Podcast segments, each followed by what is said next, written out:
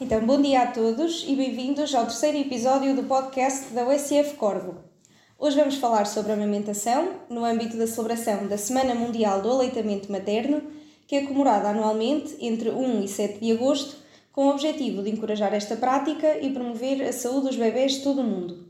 Este ano, a Semana Mundial do Aleitamento Materno tem como mote Apoio à Amamentação, faça a diferença para mães e pais que trabalham e terá como foco a amamentação e o emprego.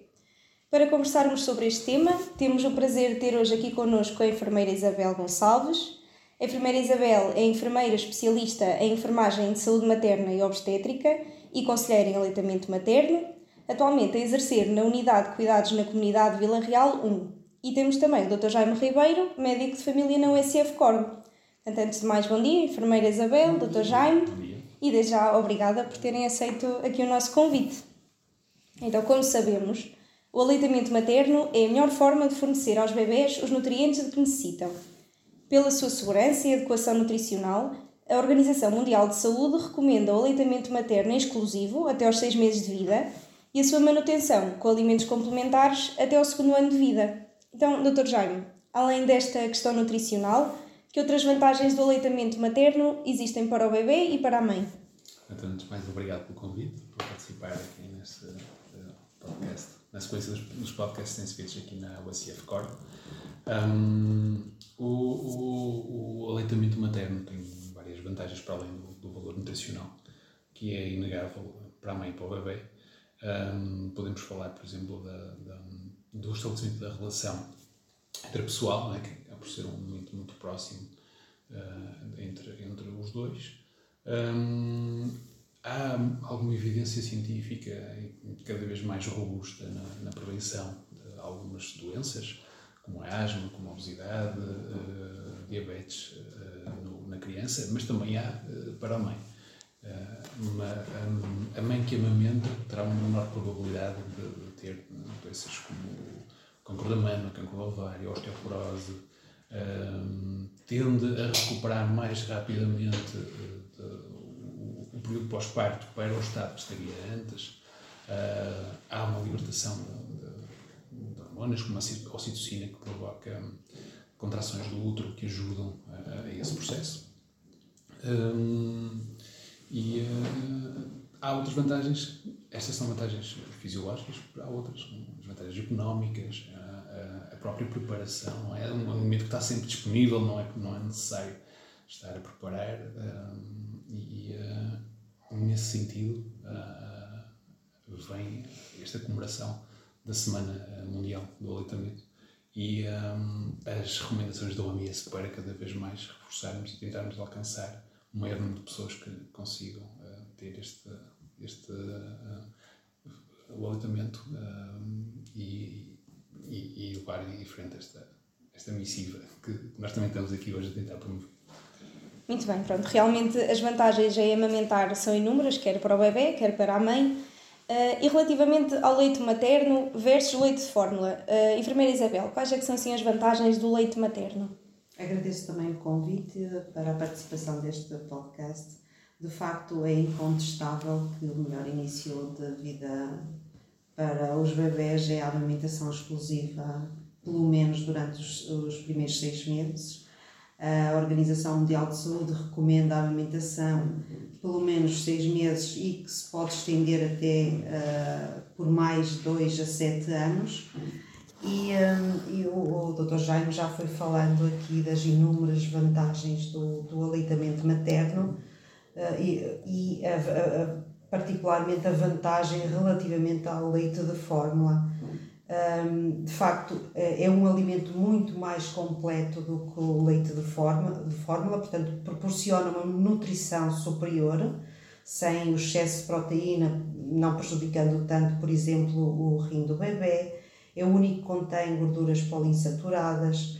Um, a, a, o, o reforço do sistema imunitário Uh, portanto, ajuda o intestino a selecionar os, nutrientes saudáveis, ou seja, povoa o, o intestino com prebióticos e, portanto, é único nesse sentido, apesar de o leite de fórmula já uh, se uh, uh, assemelhar muito ao leite materno, mas ainda não existe uh, com, com estes prebióticos próprios do, do, do leite materno e já há de facto evidência científica, como o Dr. Jaime estava a dizer, de que relativamente ao leite de fórmula, que ainda não promove isso, ou seja, prevenir doenças como a curto prazo, como doenças infecciosas, por exemplo, quando eles entram na creche porque têm um sistema imunitário muito mais reforçado.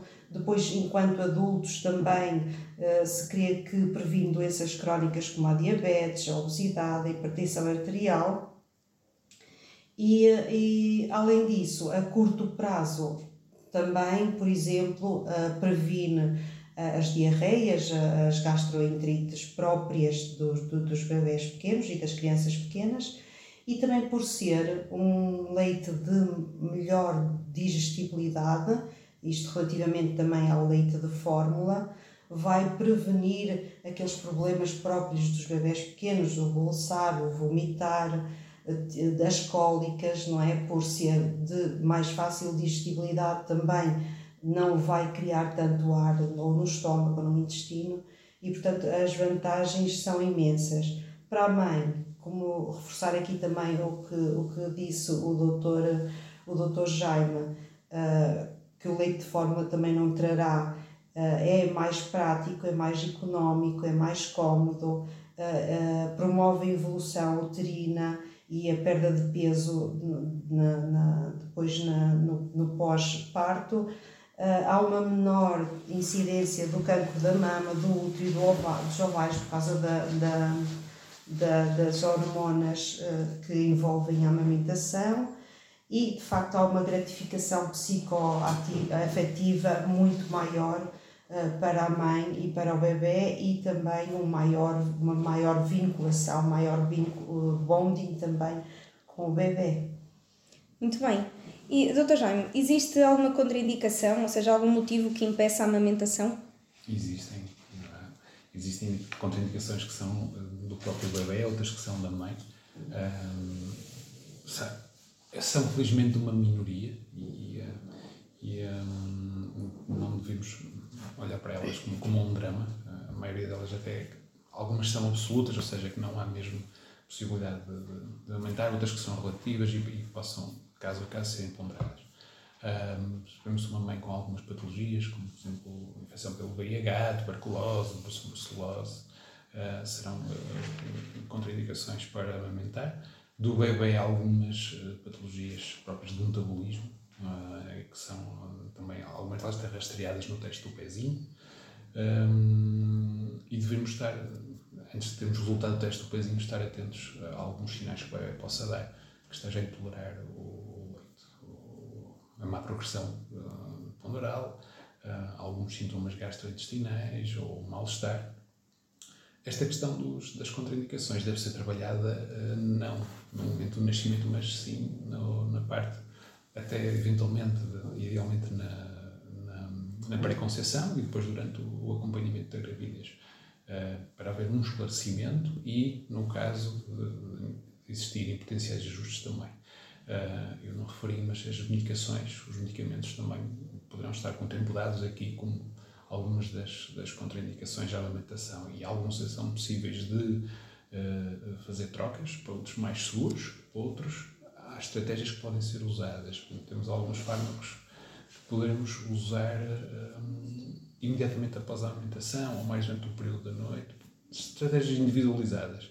Uh, não fazer nenhum drama são felizmente raras, devem ser trabalhadas antes do, do, do, da amamentação em si e, e, felizmente, há algumas estratégias que conseguimos usar para minimizar esse impacto.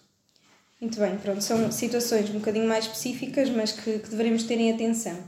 Uh, sabemos também que a amamentação tem de ser aprendida e, e que muitas mães podem encontrar algumas dificuldades no início. Enfermeira Isabel, tem assim algumas dicas para mães que estão a amamentar? Sim, existem várias, até recomendações da Organização Mundial de Saúde. Ah, por exemplo, o tipo de parto influencia um, o início ou o estabelecimento da amamentação.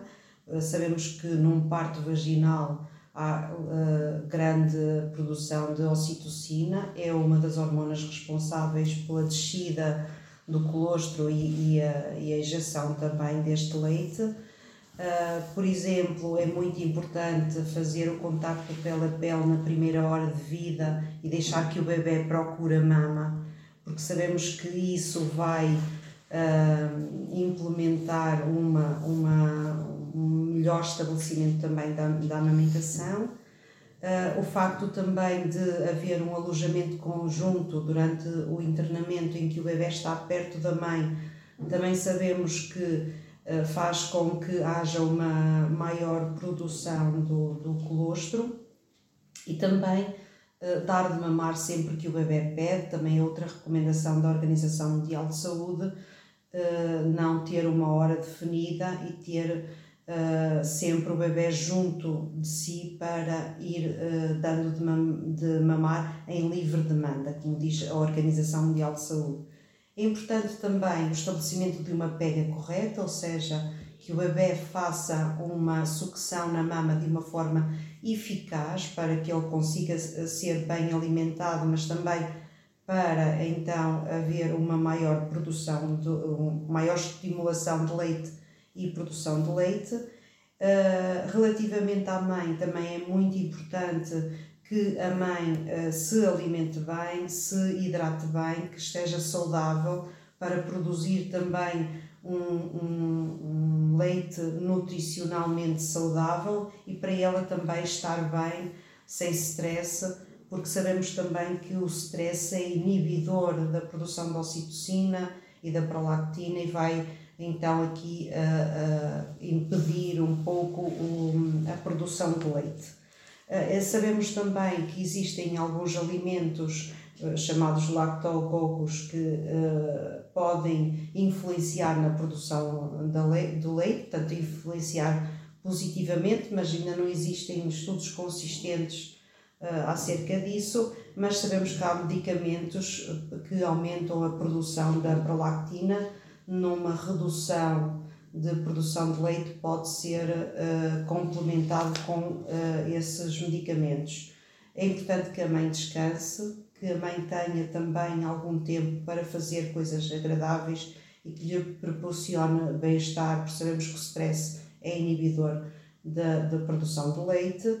A rede de apoio também é muito importante, é importante falar com a família, falar com o companheiro e uh, uh, tentar que eles percebam que o apoio deles para o estabelecimento da amamentação é muito importante e também é uma recomendação, uma forte recomendação da Organização Mundial de Saúde, enquanto a, amamentação não estiver bem estabelecida, não utilizar chupetas, biberons ou bicos de silicone, mamilos de silicone, porque sabemos que uh, a sucção do bebê na mama é diferente na, de, de, da sucção nestes utensílios e pode confundir o bebê e uh, originar que ele faça uma má pega e, portanto, uma má pega é sinónimo também de complicação na amamentação. Enquanto está a amamentar, é importante também que a mãe esteja num ambiente tranquilo, uh, sem muito barulho, que esteja a olhar para o bebê, sabemos também que o olhar para o bebê, uh, o bebê estar na posição correta, a mãe estar numa posição confortável, também aumenta os níveis de produção de leite e, claro, o conhecimento, não é? A mãe informar-se ainda durante a gravidez e depois no pós-parto sobre tudo o que envolve a amamentação e como pode fazer de uma forma mais correta e mais eficaz. Muito bem, a enfermeira Isabel deixou-nos aqui algumas dicas valiosas. E agora, recordando aqui o mote da Semana Mundial de Aleitamento Materno deste ano, que é então apoia a amamentação, faça a diferença para mães e pais que trabalham. Uh, sabemos que, que legislação que proporciona proteção da maternidade e da paternidade uh, desempenha aqui um papel muito importante para garantir este apoio à amamentação. Então, Dr. Jaime, quais são os direitos e os apoios previstos para mães e pais que trabalhem? Esta questão é uma questão muito importante e é o, o mote aqui este ano que a Organização Mundial de Saúde adotou. Um, Portugal também tem vindo a, a, melhorar um bocadinho nesse aspecto. Não será um país mais avançado, mas está, está, tem uma legislação que é bastante confortável. Um, nós nesse, falamos, por exemplo, da, da existência da, das licenças remuneradas uh, para a amamentação. Seja, não haver uma licença é uma dispensa, um, o que faz com que, por exemplo, uma mãe que regressa ao trabalho possa ter um período no seu dia de dispensa de, de, de horário para poder amamentar. Um, e, um, e essa dispensa uh, não implica corte no, no, no salário. Portanto, uh, e claro que é uma medida muito útil. Depois temos algumas adaptações das creches, uh, existir um local próprio para amamentar, um, que na legislação já vão existindo, não estará nos, locais de trabalho totalmente implementado, uh, mas o, caminho vai por aí, porque oferecer mais condições para que as pessoas possam amamentar, uh, mantendo a sua vida ativa, não é? Ou seja, amamentar não, não significa a mulher deixe de, de poder trabalhar e de ter a sua vida profissional e atividade laboral como decorria previamente, uh, e ao mesmo tempo garante que, que o bebê possa ter esse aporte de leite materno que, e não haja uma transição abrupta, que muitas vezes essa, essa quebra repentina pode levar à cessação do, do, do, do aleitamento, né, da, da, da, produção do, do, leite. Muito bem, pronto, abordamos aqui a, a parte da legislação e em termos de recursos na comunidade, nos sistemas de saúde, uh, enfermeira Isabel, de que recursos é que dispomos para apoiar estas mães, uh, as, as mães que estão a amamentar?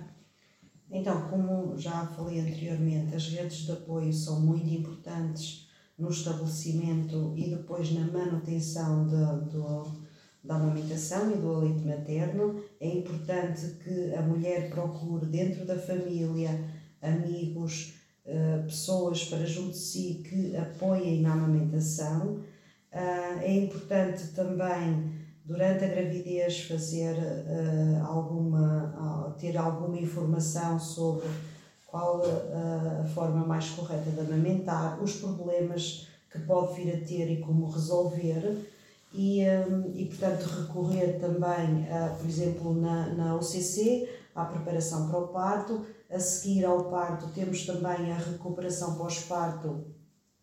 E penso que também é muito importante para a mulher o envolvimento e momentos de partilha também com outros pais para haver aqui uma troca de informação mais informal sobre uh, a resolução de pequenos problemas sobre a amamentação, sempre uh, uh, orientados com uma enfermeira especialista, que é conselheira em aleitamento materno e existe também o curso de massagem que também falamos sobre uh, o aleitamento materno e temos também o cantinho da amamentação sempre que a mulher tem algum problema uh, no estabelecimento ou na manutenção da amamentação recorre então ao cantinho da amamentação que está preparado para receber a mãe e o bebê e uh, até inclusive para dar de mamar, para fazer a extração do leite e, um, e portanto é importante que a mãe mantenha esta, esta relação uh, com vários uh, pontos de apoio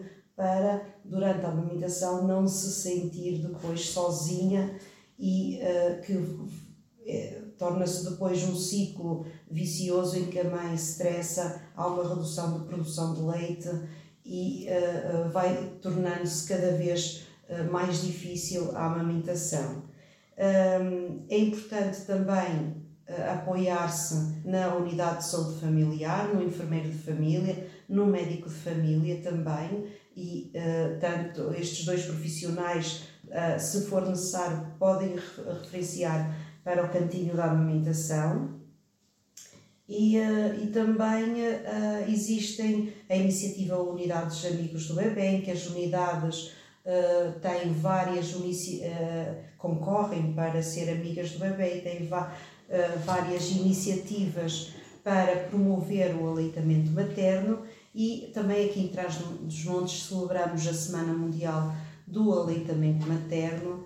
Uh, é, aqui é de 2 a 8 de outubro e uh, é uma iniciativa que envolve várias instituições com dinamização de vários eventos para grávidas, para uh, puérperas, portanto no pós-parto, e sempre com o objetivo de promover o aleitamento materno. Aqui deixo já então a informação que aqui em Vila Real será realizada uma tertúlia no dia 6 de outubro, vai ser uh, no Museu da Vila Velha durante todo o dia e vamos falar sobre o tema deste, deste ano que é a amamentação e o regresso uh, ao trabalho. Vamos ter temas como, por exemplo, ensinar a, extração e conservação do leite materno, a amamentação e introdução da diversificação alimentar, a legislação na, parentalidade, as boas práticas no apoio à mulher trabalhadora que amamenta à partida com, com a participação do município e, portanto, são eventos de promoção do, de, do aleitamento materno. Muito bem. Eh, como vemos, então, o aleitamento materno é, é um pilar essencial do crescimento e do desenvolvimento saudáveis das nossas crianças eh, e cabe também aos governos, aos sistemas de saúde, aos locais de trabalho e às comunidades fornecer então as ferramentas necessárias para que, para que seja realizado com sucesso. Chegamos então ao fim deste episódio. Em nome de toda a equipa, agradecer mais uma vez à enfermeira Isabel e ao Dr. Jaime por esta conversa muito enriquecedora e até breve. Obrigada. Obrigado.